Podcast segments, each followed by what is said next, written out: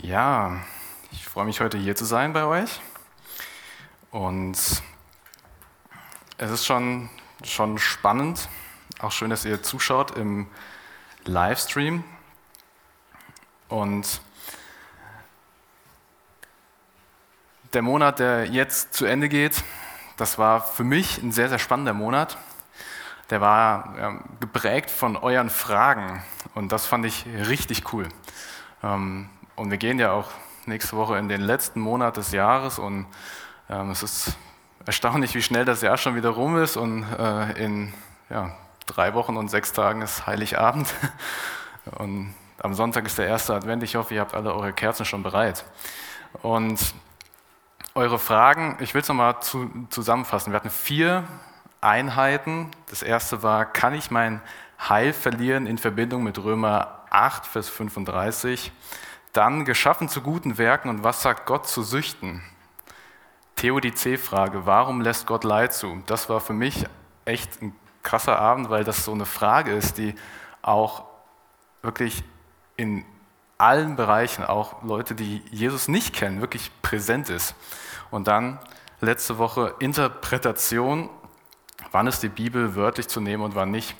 Und ich will euch einladen, ich will dich einladen zu Hause, wenn du einen Abend verpasst hast. Wir haben das alles aufgenommen. Es gibt einen Podcast, der Benny hatte den Link schon mal in die Gruppe geschickt. Ähm, es lohnt sich. Hört da rein. Ähm, mir liegt es sehr am Herzen, dass ihr Fragen stellt, dass ihr die Chance habt, eure Fragen zu stellen, das, was euch bewegt. Und es ähm, ist egal, auf welchem Kanal, ob es jetzt äh, im persönlichen Gespräch ist, in WhatsApp oder was auch immer. Wirklich seid offen, sprecht uns an, uns Mitarbeiter auch unabhängig von, von diesem Freitagstreffen. Und das ist völlig egal. Ähm, wenn ihr Fragen habt oder nochmal so ein ähm, Ich predige dein Thema-Reihe, wirklich sprecht uns einfach an. Das ist mir am Anfang echt, echt wichtig. Und wir gehen heute von einer Serie in die nächste bis Weihnachten, wollen wir uns kleine Briefe angucken. Was meine ich mit kleinen Briefen? Also es sind jetzt keine kleinen Briefe, aber der Apostel Paulus hat ja viele Briefe geschrieben. Und da gibt es etwas ausführlichere und etwas kürzere. Und er hat viele Gemeinden gegründet auf seinen ähm, Missionsreisen und er hat Brief geschrieben zur Ermahnung, zur Ermutigung, ähm, wo es auch um persönliche Probleme oder Fragestellungen ging. Und ähm, da hat er an die Gemeinden geschrieben, aber auch an einzelne Personen. Und diese Sammlung finden wir im Neuen Testament. Und da gibt es eben auch relativ kurze Briefe. Das ist ein, ein kleiner Brief, den man schnell mal überblättern kann. Und diese Briefe, ja, die sind schon richtig alt. Wir haben es letzten Freitag gehört, Interpretation. Wann, äh, wann ist die Bibel wörtlich zu nehmen und wann nicht? Und klar, diese Briefe sind in einem gewissen kulturellen Kontext geschrieben, in ein Umfeld. Und das ist echt wichtig, dass wir das ähm, mit betrachten. Aber diese Thematik und diese Probleme, um, um die es da geht, ich denke, dass wirklich diese Probleme, die Menschen da haben, die Christen haben, die, wir, die haben wir ganz genauso. Nur der Kontext ist eben anders. Deswegen ist es mir wichtig, dass wir, dass wir die Bibel mit dankbarem Herzen lesen, dass wir sie mit Dankbarkeit lesen, weil wirklich Gott uns da was richtig Cooles an die Hand gegeben hat, was uns so viel offenbart. Und wir schauen uns einen kurzen Brief an von Paulus, den kürzesten Brief von ihm, und das ist ähm, der Brief an Philemon. Das hat die Lenja eben schon gesagt. Der Brief an Philemon. Und dieser Brief hat ein Kapitel, 25 Verse. Bei mir in der Bibel passt er naja, auf, auf eine Seite und den kann man schnell schon mal überblättern. Wenn man dann den Hebräerbrief, dann ist man schon da und dann hat man Philemon schon hinter sich gelassen. Und Paulus hat diesen Brief geschrieben während einer seiner Gefängnisaufenthalte in Rom. Wir wissen nicht, also nicht genau, welcher es war oder wann es war, aber man kann davon ausgehen, dass dieser Brief zusammen mit dem Brief an die Kolosser und an die Epheser überbracht wurde von einem seiner Mitarbeiter, nämlich von Tychikus. Wie gesagt, der Adressat ist Philemon. Und wer dieser Philemon eigentlich ist, ähm, das schauen wir uns in den ersten Versen an. Ich lade euch ein, eure Bibel aufzuschlagen, eure App rauszuholen. Ähm, schlage das einzige Kapitel auf und ich lese die Verse 1 bis 4. Paulus für sein Bekenntnis zu Jesus Christus im Gefängnis an seinen lieben Freund Philemon. Zusammen mit dem Bruder Timotheus grüße ich dich, unseren Mitarbeiter. Aphia, unsere Schwester Archippus, der Seite an Seite mit uns für den Glauben gekämpft hat und die Gemeinde, die in deinem Hause zusammenkommt. Euch allen wünschen wir Gnade und Frieden von Gott, unserem Vater und von Jesus Christus, unserem Herrn. Die Anfänge von den Briefen von Paulus strahlen immer eine extrem große Freude aus. Und ähm, auch eine Freude über die Person, an die er gerade schreibt oder an die Gemeinde, an die er gerade schreibt. Und das ist echt bemerkenswert, wie er das schreibt und vor allen Dingen in Anbetracht der Tatsache, dass er gerade im Gefängnis ist und alles andere als ja, wahrscheinlich äh, ein schönes Umfeld hat oder so, sondern einfach in, in seiner Zelle ist, ähm, ist diese Freude, die er da ähm, übermittelt, wirklich noch viel gewichtiger. Und er beklagt sich nicht, keine, keine Trauer, kein Leid, was auch immer, sondern er freut sich, dass er diese Person kennt und dass er ihr diesen Brief schreiben kann. Und Paulus ist da uns echt ein großes Vorbild in unterschiedlichen Umständen, wirklich Dankbarkeit zu zeigen und nicht zu verlieren. Wir erfahren, dass Philemon ein Mitarbeiter von Paulus ist. Aus dem Umfeld von diesem Brief, von dieser Begebenheit, ähm, kann man auch ableiten, dass ähm, Philemon ein römischer Staatsbürger war und in Kolossee wohnt. Und auf der Missionsreise da hat, ähm, hat er an den Glauben zu Gott gefunden.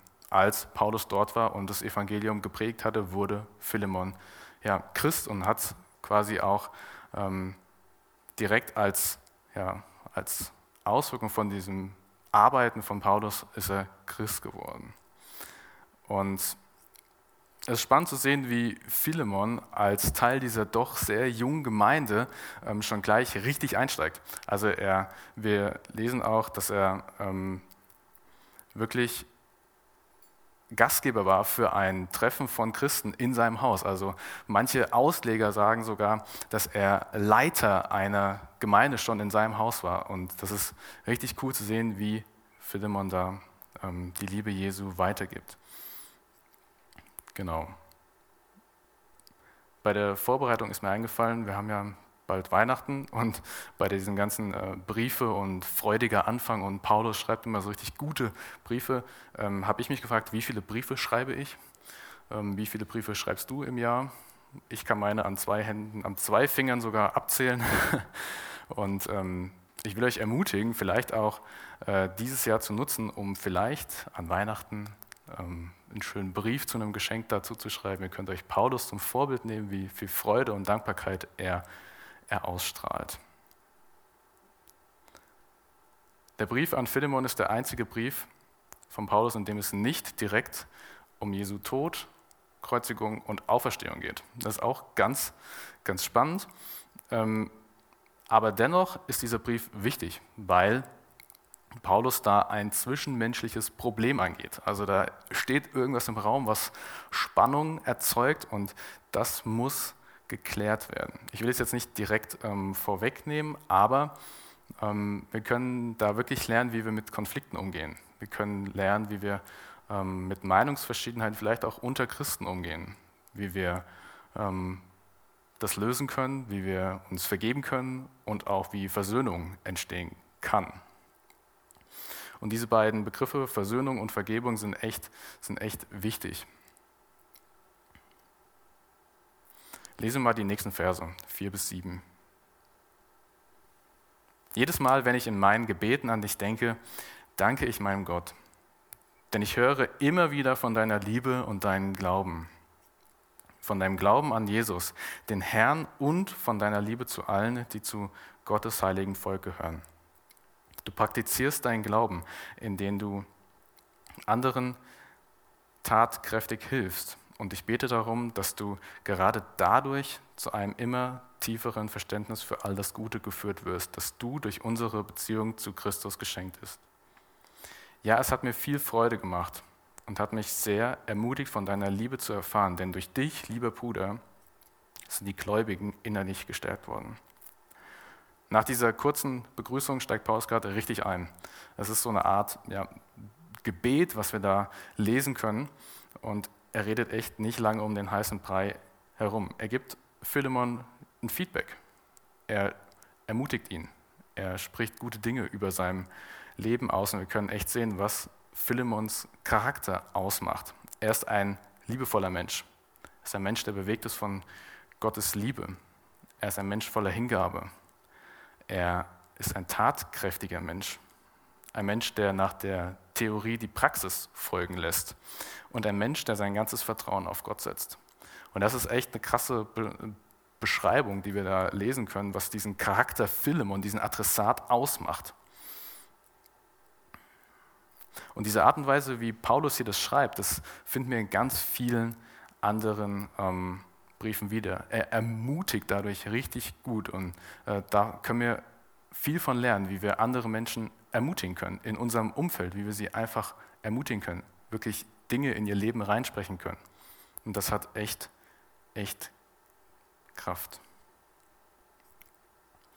Philemon wird bestätigt in seinem Handeln an der Liebe Gottes einfach weiter festzuhalten und weiter so zu handeln und auch ähm, dann zu sehen, wie die Menschen um ihn herum profitieren davon, aber er selbst profitiert auch. Denn wir lesen in dem einen Vers, das war, glaube ich, ähm, genau Vers 6, du, du, praktizierst deinen Glauben, indem du anderen tatkräftig hilfst hilfst. Und ich bete darum, dass du gerade dadurch zu einem immer tieferen Verständnis für all das Gute geführt wirst, das du durch unsere Beziehung zu Jesus Christus geschenkt hast. Das ist, also, das halt die Frage. Er gibt die Liebe weiter an, an, an andere Menschen, aber was ist das Gute, was er da erf erfährt? Und da will ich euch erinnern an den, ja, an den Abend, wo wir über Leid gesprochen haben. Da hat der Patrick Zeugnis gegeben. Und er hat auch gesagt, ähm, es gibt diesen einen ja, berühmten Vers, diese beiden Verse in Römer 8, 29 und 30, die könnt ihr euch dazu notieren. Und da, ist, da steht halt auch drin, ähm, schon vor aller Zeit hat Gott die Entscheidung getroffen, dass sie, ihm, dass sie ihm gehören sollen. Darum hat er auch von Anfang an vorgesehen, dass ihr ganzes Wesen so umgestaltet wird, dass sie seinem Sohn gleich sind. Er ist das Bild, dem sie ähnlich werden sollen. Denn er soll der Erstgeborene unter vielen Brüdern sein. Also das Gute was Philemon erfährt, ist, dass er Jesus immer ähnlich wird, dass sein Charakter geschliffen wird. Das Gute ist nicht Reichtum, Unbekümmertheit oder Gesundheit, was wir jetzt gerade so ein bisschen zu schätzen lernen in der aktuellen Zeit. Und auf der anderen Seite sehen wir, dass sein Verhalten Auswirkungen auf sein Umfeld hat. Und da will ich euch einfach auch sagen, ähm, dein und mein Verhalten hat auch Auswirkungen auf unser Umfeld. Irgendeine Auswirkung hat es bestimmt, egal ob es jetzt gut oder schlecht ist. Das ist äh, so ein Gedanke, der mir kam, nämlich äh, wir beeinflussen unser Umfeld auf jeden Fall. Die Frage ist nur, ob es gut oder ob es schlecht ist. Und ähm, bei Philemon können wir sehen, dass äh, Paulus ihn bestätigt in seinem Handeln, weil er beeinflusst sein Umfeld gut, zum Guten, weil er die Liebe Jesu weitergibt und tatkräftig hilft. Und das können wir uns auch fragen, wie beeinflusse ich mein Umfeld? Spiegel ich die Liebe Jesu wieder oder eben nicht? Schauen wir weiter in Versen 8 bis 11. Aus diesem Grund möchte ich dich nun um etwas bitten. Ich könnte dir zwar auch befehlen, das zu tun, was ich für angemessen halte. Unter Berufung auf Jesus Christus hätte ich die volle Freiheit dazu. Doch um der Liebe willen werde ich nur eine Bitte äußern. Ich tue es als der Ältere von uns beiden. Ich tue es als der Paulus, der jetzt sogar für Jesus Christus im Gefängnis ist. Es geht bei meiner Bitte um jemanden, den ich als mein Kind betrachte. Jemand, dessen Vater ich geworden bin, weil ich ihn hier im Gefängnis zum Glauben an Christus geführt habe. Es geht um Onesimus. Paulus hat mit den Zeilen ähm, vorher Philemon vorbereitet ohne dass er es selbst wusste. Also er hat ihn vorbereitet auf das, um was er ihn bitten will, weil das ihn sehr aus der Reserve locken wird. Und ähm, Paulus möchte eine Bitte an ihn äußern. Es ist so, dass er handelt ähm, aus der Liebe heraus, die auch Philemon er, ähm, erfahren hat und auch weitergibt. Und es ist wichtig zu verstehen, dass wir hier ähm, keine Ermahnung zwischen Chef und Angestellten haben oder zwischen ähm, Lehrer und Schüler oder zwischen Vater und Sohn. Es sind beides Personen, Paulus und Philemon, die das gleiche Maß an Liebe und gleiche Maß an Vergebung erfahren haben. Und wir lernen im Vers 10 eine dritte Person kennen. Es ist nämlich die Person Onesimus. Und um diese Person geht es hier bei dieser Bitte. Im alten Rom war es gesellschaftlich anerkannt, wenn du wohlhabend bist, ähm, dann hast du Sklaven, die für dich die Arbeit machen, um für die du ja, keine Lust hast. Haushalt, was auch immer, was dich quasi Zeit kosten würde. Und das war gesellschaftlich anerkannt, das war ganz normal. Das können wir jetzt heutzutage nicht mehr so ganz verstehen, aber Onesimus war ein Sklave von Philemon. Und Paulus beschreibt auch, dass dieser Onesimus in irgendeiner Art und Weise weggelaufen ist, also von Kolossee abgehauen ist von seinem Herrn Philemon und er, hat, und er ist in Rom auf den Paulus getroffen. Und Paulus hat ihn das Evangelium erzählt und Onesimus hat Gott für sich angenommen und ist Christ geworden. Es ist sogar so weit, dass Paulus schreibt, ähm, dass sie eine väterliche Beziehung zueinander haben. Also, äh, dass dass er eine Art Mentor für ihn ist und ihn quasi so gefördert hat, dass es wie eine Beziehung zwischen Vater und Sohn ist, zwischen Paulus und Onesimus. Und was das Problem ist, das lesen wir jetzt im nächsten Abschnitt, 11 bis 16. Er, der Nützliche, war dir früher zu nichts Nütze, doch jetzt ist er sowohl dir als auch mir von großem Nutzen. Diesen Onesimus schicke ich nun zu dir zurück, ihn, der mir so ans Herz gewachsen ist, dass ich ihn, wenn es nach mir ginge, am liebsten hier bei mir behalten hätte. Denn er könnte mir, solange ich noch wegen des Evangeliums im Gefängnis bin, gute Dienste leisten, genau wie du selbst es tun würdest, wenn du hier wärst. Doch ohne deine Zustimmung wollte ich keine Entscheidung treffen. Schließlich sollst du das, was gut ist, nicht gezwungenermaßen tun, sondern aus freien Stücken. Und wer weiß, vielleicht ist er deshalb eine kurze Zeit von dir getrennt gewesen, weil du ihn nun für immer bei dir haben sollst. Nicht mehr als einen Sklaven, sondern als etwas weit Besseres, als einen geliebten Bruder. Wenn er das schon für mich in so hohem Maße ist, wie viel mehr wird er es dann für dich sein? Denn mit dir ist er sowohl durch die irdischen Verhältnisse als auch durch die Zugehörigkeit zum Herrn verbunden. Ich habe es vorhin erwähnt, dass wir in diesem Brief ein Problem haben, ähm, das quasi im Raum steht, dass es etwas ist, was gesellschaftlich wirklich ähm, ja, Spannung erzeugt und auch wie ein echtes Pulverfass ist. Nämlich, ähm, wir haben eine Auseinandersetzung zwischen einem geflohenen Sklaven und seinem Herrn. Und Paulus schickt diesen Onesimus jetzt zurück zu Philemon. Und in der Zwischenzeit hat Onesimus Gott angenommen und ist ein anderer Mensch jetzt. Und das ist eine echt krasse Situation. Ich meine, hier bei uns auf den Dörfern gibt es ja viel Tratsch und Buschfunk, sage ich mal. Und stell, stell euch mal vor, dieser Sklave Onesimus würde jetzt wieder zurückkommen, be bevor, also, und das ist, also für mich ist das wirklich ein richtig ähm, krasses Ding. Und es gibt ja eigentlich nur eine richtige Entscheidung, oder? Dieser Onesimus muss eine gerechte Strafe kriegen. Der muss bestraft werden für sein Handeln oder ja, sogar noch, noch schlimmer. Meine, es gilt ja das römische Recht, höchstwahrscheinlich. Und wenn er abhaut und sogar noch seinem Herrn einen Schaden zufügt, dann gibt es doch eigentlich nur eine Entscheidung. Und ich hoffe, dass ihr jetzt diese Tragik erkennt in diesem Text, dass ähm, diese Spannung da steht zwischen dem Herrn und dem Sklaven. Und dieser Sklave hat jetzt Gott für sich erkannt und die haben eigentlich dasselbe Maß an Liebe erfahren. Und dieser Onesimus ist jetzt ein neuer, ein neuer Mensch. Ich habe ein kleines Beispiel für euch. Paulus bittet, Ones äh, Paulus bittet Philemon ja darum, Gnade gegenüber seinem ehemaligen Sklaven zu haben. Und dieses Bild von Gnade, das wurde bei mir ganz neu gefüllt mit einer Situation, nämlich letztes Jahr durfte ich zum ersten Mal in einem Gefängnis sein. Ähm, wir hatten mit, der, mit ein paar von euch hier und von Neustart waren wir in der JVA in Hagen. Genau, in Hagen war es. Und das war eine ganz krasse Atmosphäre, weil ich zum ersten Mal in einem Gefängnis war, ganz viele dicke Türen und Gitter und alles und war irgendwie ganz komisch. Aber ähm, der Hermann hatte gepredigt und er hatte ein Bild benutzt. Und er hatte zum, die ganzen Häftlinge, die saßen da und hatte gefragt, wer von euch war schon mal vor Gericht?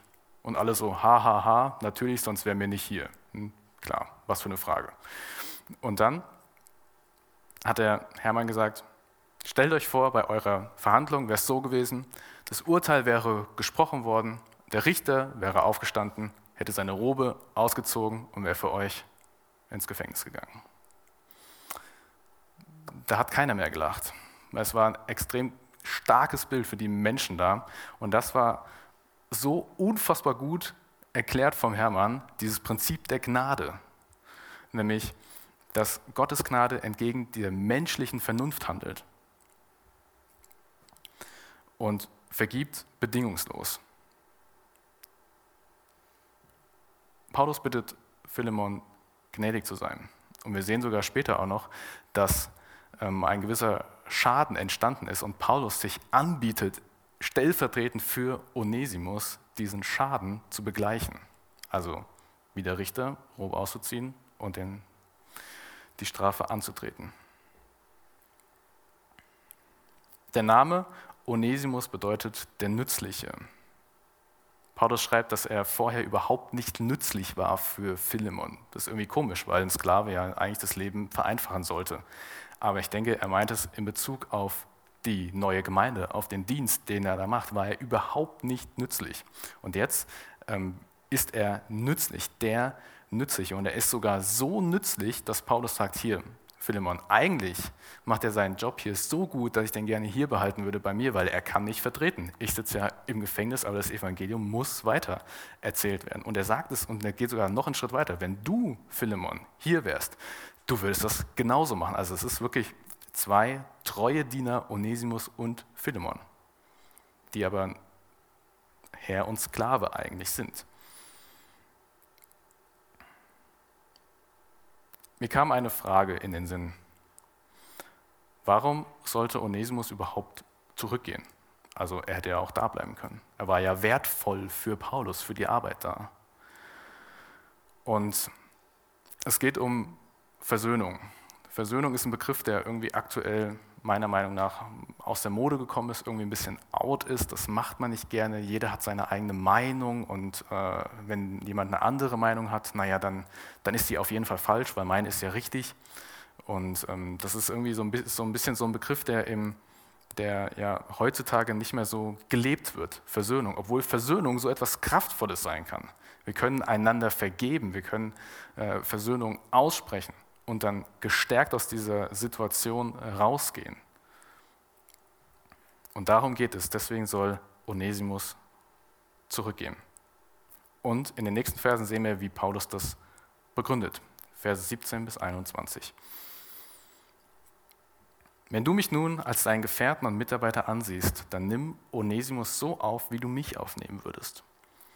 Und sollte er dir irgendein Unrecht zugefügt haben oder dir etwas schulden, stell es mir in Rechnung. Ich, Paulus, werde die Schuld begleichen. Ich schreibe es hier mit eigener Hand. Eigentlich schuldest auch du mir etwas, nämlich dich selbst, aber davon will ich jetzt nicht sprechen. Ja, lieber Bruder, lass mich ein Nutznießer deiner Liebe sein. Wir sind doch durch den Herrn miteinander verbunden. Erfülle mir meinen Herzenswunsch. Tu es Christus zur Liebe. Ich will auf zwei Punkte eingehen, weshalb ähm, Philemon Onesimus annehmen sollte.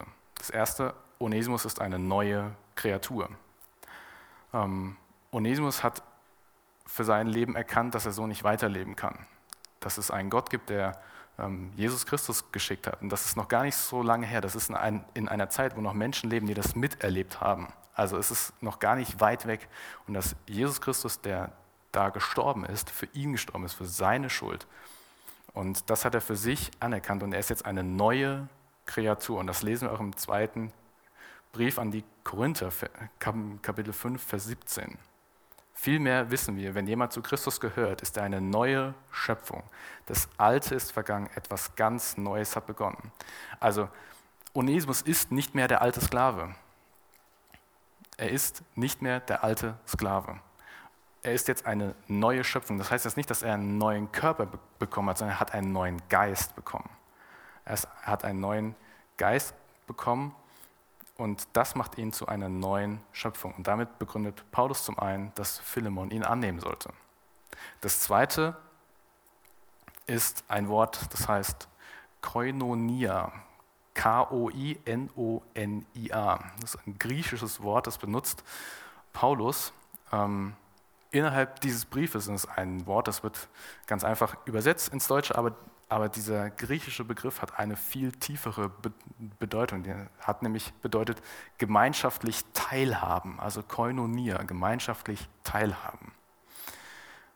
Und Paulus erinnert Philemon daran, hey, genau wie du damals, als ich bei euch war, das Evangelium gehört hast und Jesus und Gott für dich angenommen hast, genauso hat Onesimus es angenommen.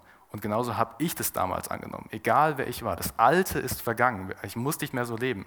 Das heißt, es sind drei Menschen, die das gleiche Maß an Gnade und Vergebung und Liebe erfahren haben. Egal, was sie vorher waren, wenn ihr euch daran erinnert, was Paulus vorher für ein Mensch war, was Onesimus, ein Sklave, und Philemon, der, der römische Staatsbürger, das sind drei unterschiedliche Menschen, aber in Christus alle gleich, weil sie das gleiche Maß an Vergebung erfahren haben.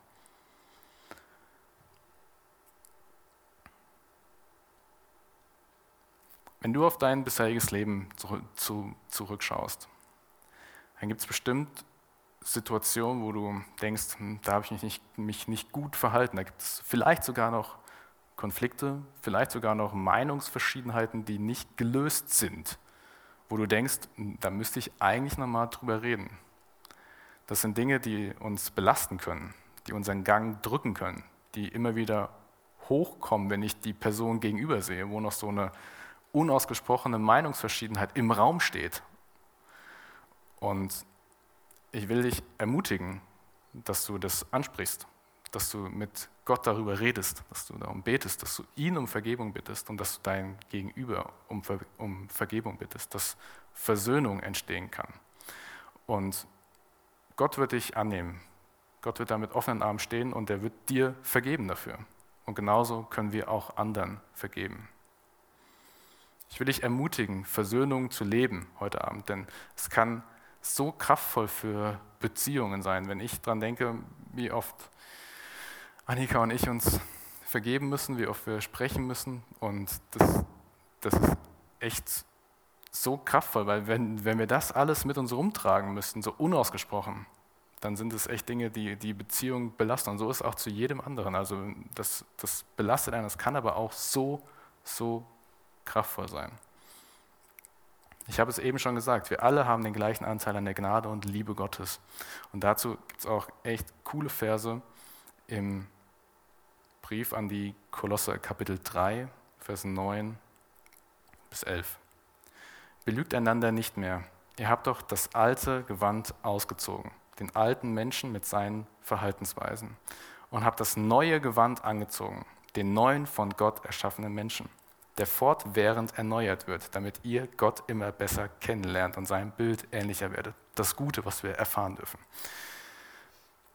Wer diesen neuen Menschen, was diesen neuen Menschen betrifft, spielt es keine Rolle mehr, ob jemand Grieche oder Jude ist, beschnitten oder unbeschnitten, ungebildet oder sogar unzivilisiert, Sklave oder freier Bürger. Das Einzige, was zählt, ist Christus. Er ist alles in allem wie unfassbar gut zu lesen, dass Christus alles in allem ist, egal was passiert. Er ist alles in allem. Und wenn wir selbst unser Schicksal bestimmen dürften durch irgendwelche Taten oder was auch immer wir machen, wo wir Pluspunkte sammeln, dann würden wir bildlich gesprochen, wenn ihr an die fünf Bücher Mose denkt, immer noch in der Wüste wandern. Und wir würden auch weiter in der Wüste wandern und da wahrscheinlich auch zugrunde gehen. Und es ist so kraftvoll zu sehen, wie aus dieser Beziehung Herr und Sklave Brüder wird, also Brüder im Glauben, die, die sich auf Augenhöhe begegnen, denn das schafft es, egal ob Jude, Grieche, äh, beschnitten oder unbeschnitten, ungebildet oder sogar unzivilisiert, Sklave oder freier Bürger. Das Einzige, was zählt, ist Christus. Und das, und damit begründet Paulus seine Bitte, dass Philemon seinen ehemaligen Sklaven vergibt und wieder annimmt. Und er geht sogar noch einen Schritt weiter. Wenn er Schaden zugefügt hat, bezahle ich dafür. Rechne ihm das nicht an. Paulus beendet diesen Brief, ähm, indem er noch Grüße übermittelt von der ganzen Mannschaft in Rom an Philemon, an die Gemeinde dort. Ähm, er hofft auch, dass er aus dem Gefängnis freikommt. Er bittet auch Philemon darüber, dass, ähm, darum, dass er ihm einen Schlafplatz anbietet, weil er will, sobald er frei kommt, sofort zu ihm kommen. Ich will nochmal zusammenfassen. Wir können in diesem Brief von Paulus echt eine wichtige Tugend lernen. Wir haben einen Sklaven, der abgehauen ist, der seinen Herrn sogar bestohlen hat. Ähm, und dieser Sklave findet zu Christus, dieser Onesimus findet zu Christus. Nur Gott hat das Recht zu verurteilen oder zu richten, nicht wir Menschen. Und wir Menschen haben alle im gleichen Maße Vergebung erfahren. Wir haben im gleichen Maße Liebe erfahren. Quasi der, der Boden vorm Kreuz ist eben. Da ist keine Treppenstufe. Da ist nicht ein Philemon, der als Herr von dem Sklaven eine Stufe höher steht, sondern die stehen alle, wir alle auf derselben Ebene. Und das ist so kraftvoll. Wir sind so unterschiedlich, aber in Gott sind wir alle wirklich Brüder und Schwestern. Und deshalb dürfen wir uns vergeben. Wir dürfen Versöhnung einziehen lassen in unsere Herzen. Wir dürfen ja, Bitterkeit wirklich ein Ende machen, indem wir Gott um Vergebung bitten und indem wir einander vergeben und uns versöhnen. Und genau deshalb bittet Paulus Philemon, seinen ehemaligen Sklaven, und Onesimus anzunehmen und diesen Konflikt zu lösen und dass die beiden gemeinsam wirklich als nützliche Werkzeuge dieser jungen Gemeinde dort in dem Ort dienen. Und wenn ihr einen Konflikt habt, wenn ihr eine Meinungsverschiedenheit habt, dann denkt einfach an Koinonia, gemeinschaftliche Teilhabe. Der dir gegenüber hat genauso Teil an der Liebe, an der Vergebung wie du. Und das kann uns echt ja, ruhig machen. Also das macht mich ruhig, das gibt mir Langmut, Geduld und so können wir einander vergeben. Ich bete noch. Vater, ich danke dir, dass, dass du für jeden Einzelnen gestorben bist, dass du deinen Sohn geschickt hast und dass wir alle das gleiche Maß an Vergebung, Gnade und Liebe von dir erfahren, dass du keinen Unterschied machst, ob Herkunft, ob ähm, ja, Beruf oder was auch immer. Für dich sind wir alles geliebte Kinder. Und ich danke dir dafür, dass du das auch aussprichst, dass du uns ja, diese Briefe gegeben hast, dein Wort gegeben hast, wo wir das lernen können, wo wir einander in Liebe sagen können, nimm ihn an. Wir danken dir dafür, dass wir von dir lernen können, dass wir dein Wort haben und ich will dir den, den weiteren Abend in die ja, Hände legen, den Lobpreis. Und ich danke dir dafür. Amen.